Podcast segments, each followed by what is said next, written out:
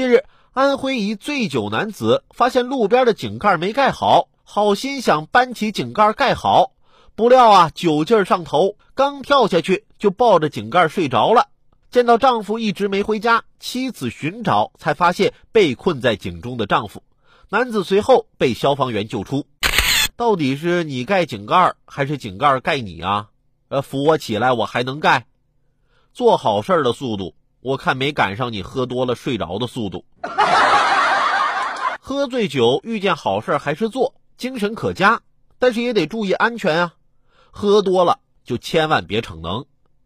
有一年啊，过年回老家，几个好朋友在我一朋友家里一起喝酒，酒刚喝到一半，菜就没了。一个学厨师的哥们就让我们等着，说他要去给我们露一手。大家看他站都站不稳的样子，我就说不让他去了。但是啊，他就不听，没办法，就让他去吧。过了一会儿，我去厨房啊，看见他一手拿着菜刀，一手拿着蜂窝煤，还在那跟我说呢：“再等我一会儿，我给你们整个藕片儿。”